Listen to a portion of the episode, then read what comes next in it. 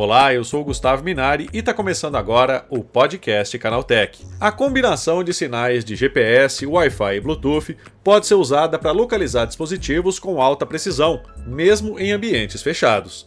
Essa tecnologia permite distinguir cômodos e andares, potencializando os benefícios do uso da geolocalização para autenticação no mundo virtual. Uma das vantagens é a criação de uma camada avançada de proteção contra ataques de cybercriminosos. Para explicar para a gente como esse sistema funciona, eu recebo hoje aqui no podcast Canaltech o Diogo Cersante, que é Country Manager da Incognia. Então vem comigo que o podcast Canaltech está começando agora. Olá, seja bem-vindo e bem-vindo ao podcast que atualiza você sobre tudo que está rolando no incrível mundo da tecnologia. Dados de localização precisos são capazes de detectar usuários legítimos sem contato físico, além de distinguir comportamentos suspeitos e prevenir fraudes de identidade roubo de conta e ataques em escala. Esses sistemas permitem uma autenticação sem senha, sendo capazes de reconhecer comportamentos estranhos com base na geolocalização do usuário. Quem explica pra gente como essa tecnologia funciona é o Diogo Cersante, que é Country Manager da Incognia. Diogo, a segurança de dados é uma preocupação real para a população como um todo? Sem dúvida, porque a gente está falando hoje de cada vez mais operações migrando para o digital, acho que isso não é nenhuma novidade, né? Então a gente está falando de instituições financeiras, aplicativos de entrega de comida, né? Então, food delivery, marketplace, então vários negócios, né, de serviços ao público migraram para o digital e estão migrando cada vez mais, né? Então, uh, a gente vê, obviamente, os usuários cada vez mais preocupados, né, com a sua identificação dentro dessas plataformas, porque a gente sabe que falhas nessa identificação por parte das empresas que utilizam dados de usuários ou têm contas de usuários digitais, né? Então pode ser contas financeiras ou por exemplo, contas no, no e-commerce, é, se a gente vê ali alguma fragilidade com relação à identificação desses usuários, isso pode gerar algum problema. Né? No caso de bancos, é acho que o caso mais emblemático, né? Que é você, se o banco não conseguir identificar o Gustavo acessando a conta dele, você pode ser o fraudador acessando aquela conta e ter ali um, um prejuízo financeiro atrelado, né? A essa falha de identificação. Então, os dados hoje é um termo bastante genérico, né? Mas eu acho que quando a gente fala de, de dados voltados à identificação de usuários, é um tema de bastante uh, relevância e preocupação hoje dentro dos ambientes digitais. Tá? Agora, Diogo, né, os sistemas que a gente tem hoje no mercado, eles são eficientes? Bom, acho que a gente vê uh, um, um, depois, principalmente dessa época da, da pandemia, aqui, que virou um grande marco né, no final do dia, inclusive para negócios, que a digitalização de, de serviços financeiros e, e, e serviços a, a, usuários finais foi muito grande, foi muito pesado. Né? E com isso, obviamente, começou uma corrida ali para subir o muro cada vez mais contra várias modalidades de fraude, porque os negócios se digitalizaram mas as fraudes também se digitalizaram, né? Então, no final, a gente vê grandes esquemas hoje de engenharia social, por exemplo, ferramentais né, de fraude, estão sendo utilizados por fraudadores aí para aplicar nessas diferentes modalidades de fraude. E aí a gente viu né, um, um período ali grande de instituições financeiras buscando ferramentas para subir esse muro cada vez mais, só que eu acho que hoje, a gente como usuários utilizando esses aplicativos, fica bastante claro sobre essas falhas, né? Então, putz, notícias relacionadas a ferramentais maliciosos que conseguem acessar celulares de forma remota. Sim. Ou uh, esquemas de engenharia social muito bem elaborados que conseguem ludibriar usuários finais e conseguir credenciais para um roubo de conta, por exemplo. Ou a gente mesmo, como usuário legítimo, utilizando aplicativos, né? Então, cara, é biometria, é token para cá e valida face, isso e aquilo. Então a gente vê que hoje eu não considero esse sistema totalmente eficiente, porque a gente vê as fraudes acontecendo e a experiência dos usuários é, ficando cada vez mais difícil na utilização desses aplicativos, né? Então a gente vê que hoje não existe uma otimização muito clara. Acho que tem um caminho muito grande ainda para a gente chegar nesse caminho de otimização aqui de proteger, né, trazer a prevenção necessária para que esses negócios digitais aconteçam, versus é, uma experiência fluida para usuários legítimos no fim do dia, né? Então, enfim, eu acho que a resposta é a gente não tem um caminho otimizado e uma eficiência hoje dentro desse, desse panorama, no meu ponto de vista. Tá?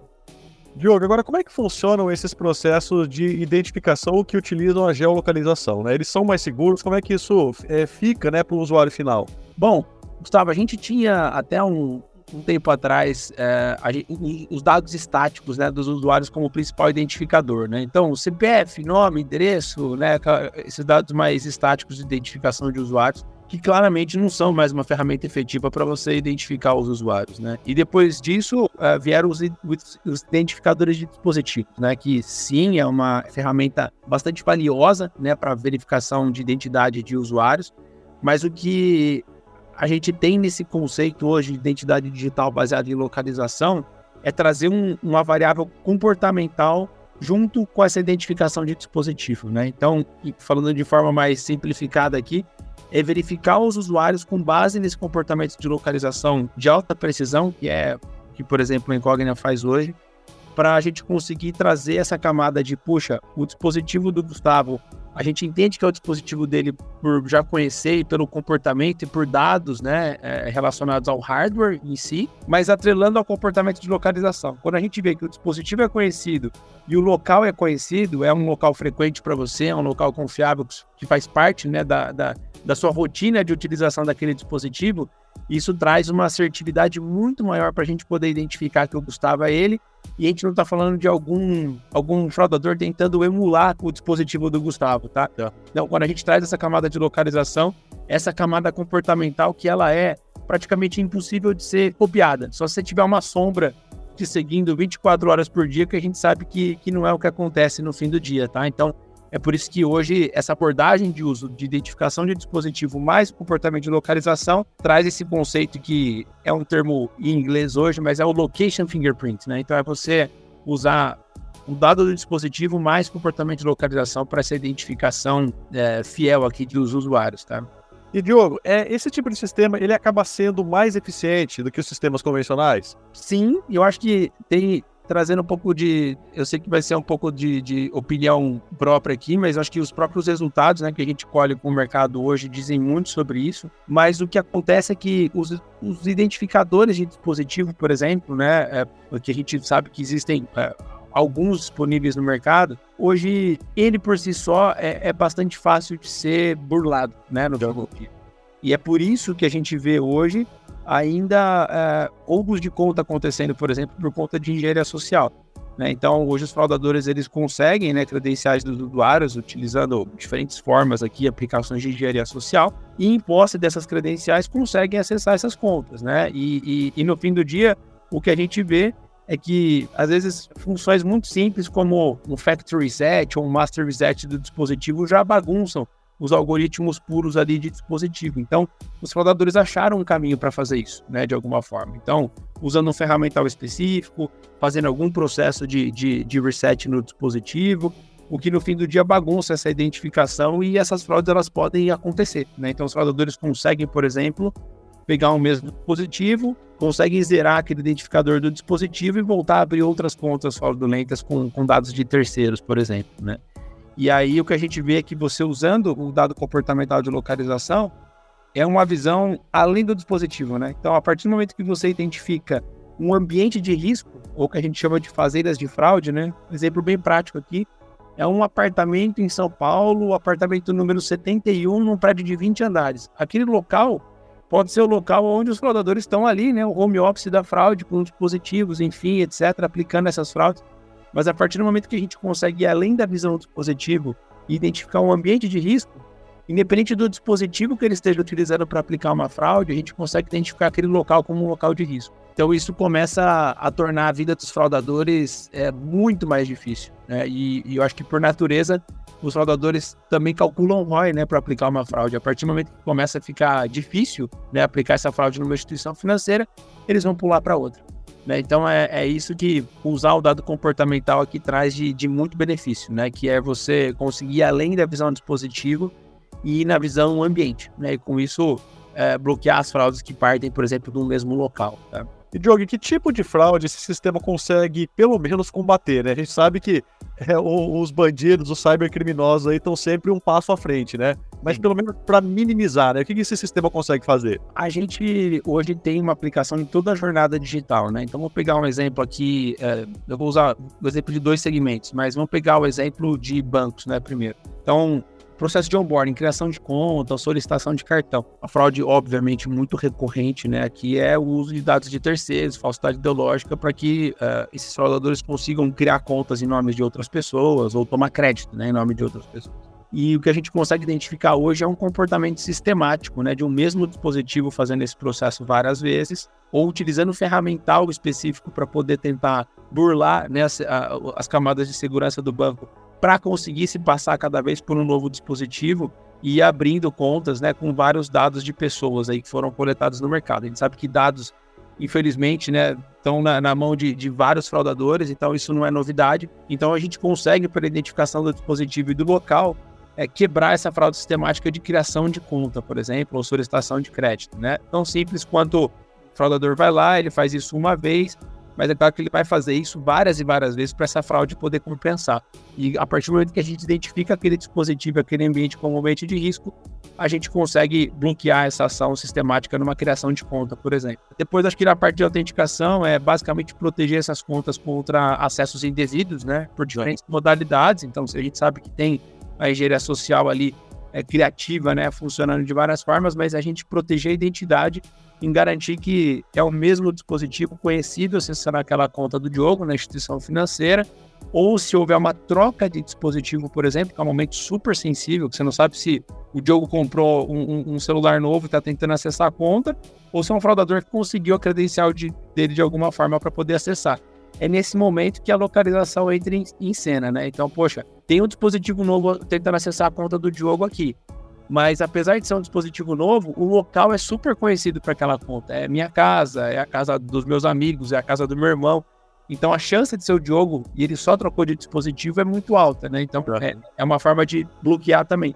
E no transacional, né? Então você pega hoje um desafio muito grande, obviamente, para instituições financeiras é garantir a segurança em transações depois da chegada do Pix, né? Foi um benefício absoluto né, né, para a população aqui, esse, essa modalidade de pagamento instantâneo, mas também trouxe à tona muitas outras modalidades de fraude, né? E, e que é, no fim do dia, a, a contrapartida das instituições financeiras é trazer camadas de segurança, mas também penalizam muito, né, o uso dos, dos usuários. Então, assim, sei lá, natural, eu acho que você está lá 11 horas da noite assistindo Netflix numa noite de 10 graus embaixo do dedão, você quer você lembra que você precisa fazer uma transferência para pagar seu aluguel, por exemplo, você fala, puta, vou fazer agora. Aí o banco, não, biometria, acende a luz, vai no fundo branco, não sei o quê. Cara, a foto do rosto. Exato. Então, assim, para a experiência dos usuários, isso é, é péssimo, né? E assim, os usuários legítimos são a grande maioria, né?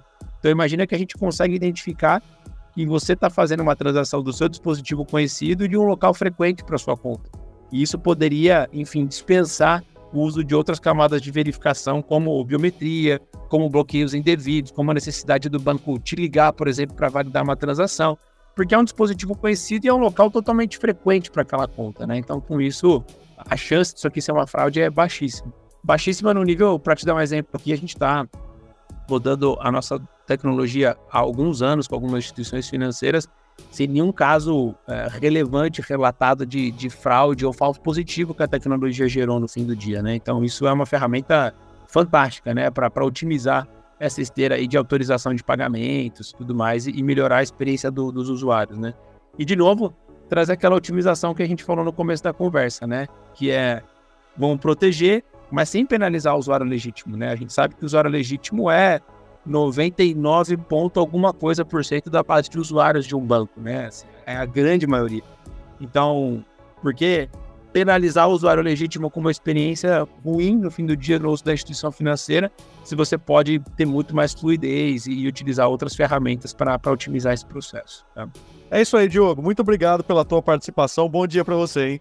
Obrigado, Gustavo. Tá, e esse foi o Diogo Cersante falando sobre como sistemas baseados em geolocalização pode ajudar a reduzir as fraudes no mundo virtual. Agora se liga no que rolou de mais importante nesse universo da tecnologia no quadro Aconteceu também.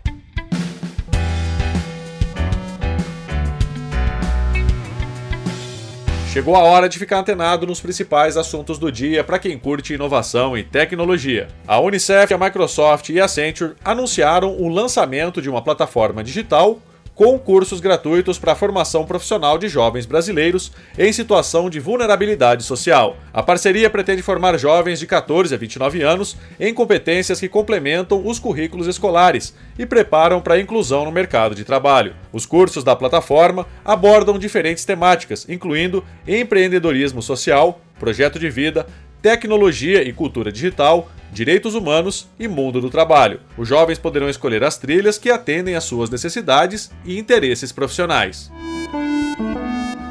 A chamada live do NPC dominou o TikTok. Você não precisa navegar muito pela rede social até encontrar uma transmissão ao vivo de alguma pessoa fantasiada ou com filtros enquanto repete as mesmas frases e movimentos sem sentido. A trend começou nos Estados Unidos e agora faz sucesso aqui no Brasil. Por muito tempo, eles ficam em loop até o espectador enviar algum presente pela rede social. Após a recompensa, a pessoa faz um gesto ou fala uma frase específica com o nome do perfil que enviou o conteúdo. O negócio pode ser bem lucrativo para algumas pessoas. A TikToker Pink Doll, uma das pioneiras nesse tipo de live, diz arrecadar entre 2 e 3 mil dólares por transmissão.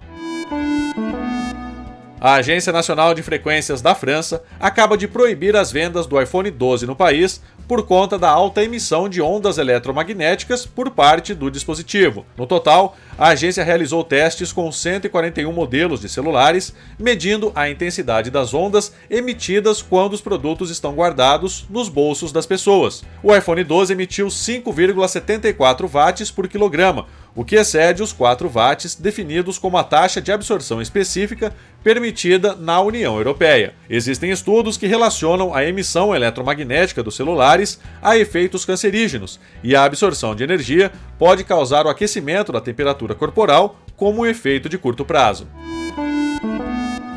A Blue Sky anunciou oficialmente que alcançou a marca de um milhão de usuários. A plataforma, fundada pelo ex-CEO do Twitter, Jack Dorsey, e pela especialista em redes sociais descentralizadas Jay Graber, continua com acesso exclusivo por convite. A nova rede foi lançada no começo de 2023 com uma proposta diferente das concorrentes, se apresentando como uma plataforma de comunicação aberta e descentralizada que permite a conexão entre pessoas e redes sociais diferentes.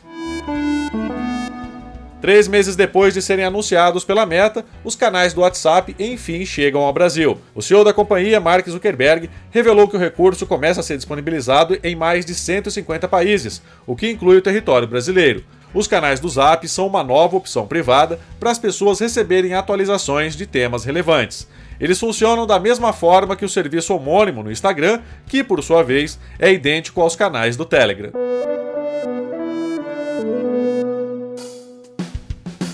Tá aí, com essas notícias, o nosso podcast Canaltech de hoje vai chegando ao fim.